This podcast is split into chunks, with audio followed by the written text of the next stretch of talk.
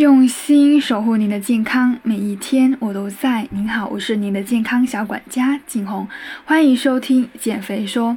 今天我想跟大家分享，就是我每一天一天三到五餐，那每一餐的一个营养怎么搭配才算更加合理呢？食物要搭配到什么样的程度呢？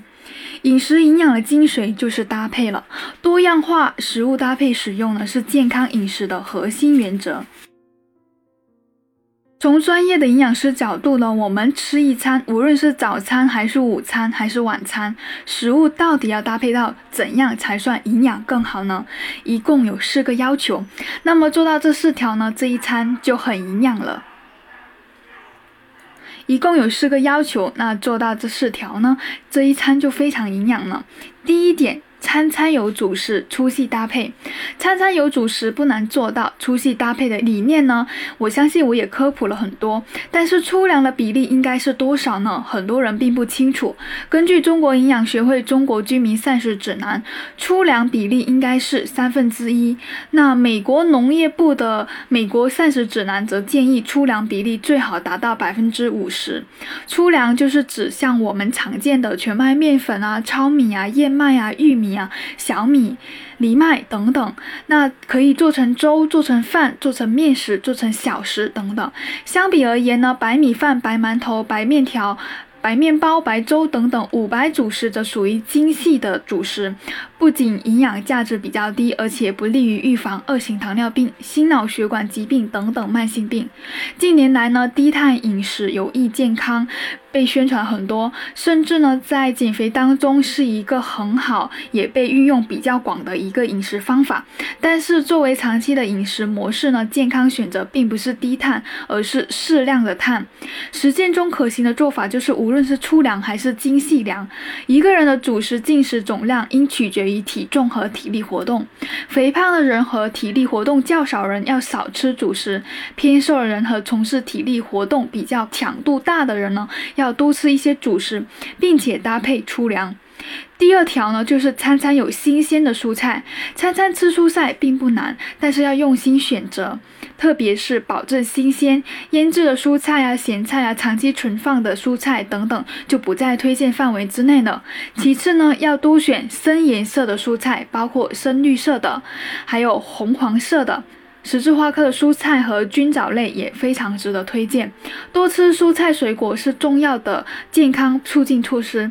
那大量的研究表明，多吃新鲜水果、蔬菜呢，有助于控制体重、预防糖尿病、高血压、冠心病等等。成年人每天吃一斤的成年人每天吃一斤的新鲜蔬菜是很好的建议。当然，要多吃一些也是可以的。第三条就是餐餐有蛋白质，蛋白质食物呢也是我经常要推荐的，也在强调的，常见就是像鱼肉。蛋奶、大豆制品这些食物营养价值比较高，不但能够提供优质蛋白，还可以提供维生素、矿物质，像钙、铁、锌、维生素 A、维生素 B 等等，因而呢是人体营养重要的保障。因为蛋白质在身体内无法储存，进食后数小时就会消耗掉了，所以三餐呢均衡摄入蛋白质，就是三餐都有蛋白质食物是比较好的搭配，可以保证蛋白质被很好的利用。一般来说。早餐可以用奶制品、鸡鸡蛋、大豆制品等提供优质蛋白，午餐和晚餐可以用畜禽肉类、鱼虾类、蛋类、大豆类等提供蛋白质，加餐也可以用奶类、坚果等等提供蛋白质。不过呢，餐餐都有蛋白质，并不是主张大量的蛋白质摄入或者消耗大量的鱼肉、蛋奶这些高蛋白质的食物，适量就可以了。摄入过多蛋白质也没有那么好。